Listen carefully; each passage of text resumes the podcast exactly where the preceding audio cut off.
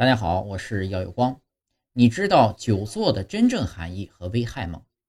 医学概念上，你在清醒状态下，无论是坐、靠还是躺，任何小于基础代谢率一点五倍的低能量消耗行为都属于久坐行为。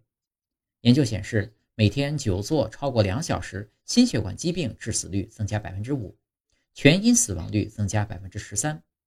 长时间坐着容易引起痔疮、记忆力下降、筋骨受到损伤、不孕症及颈椎病等疾病。世卫组织指南建议，无论男女老少、什么年龄、是否患病，几乎任何人少量活动都比不活动要好。而你要是实在没时间运动，至少可以，喂喂，说你呢，站起来走两步。